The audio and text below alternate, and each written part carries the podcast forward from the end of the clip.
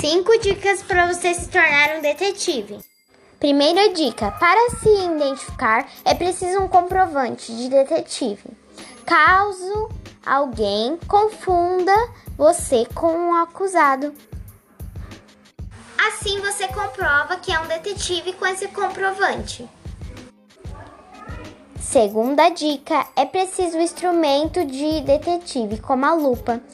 Ela é o principal instrumento. Com a lupa, você enxerga todos os detalhes de seu caso.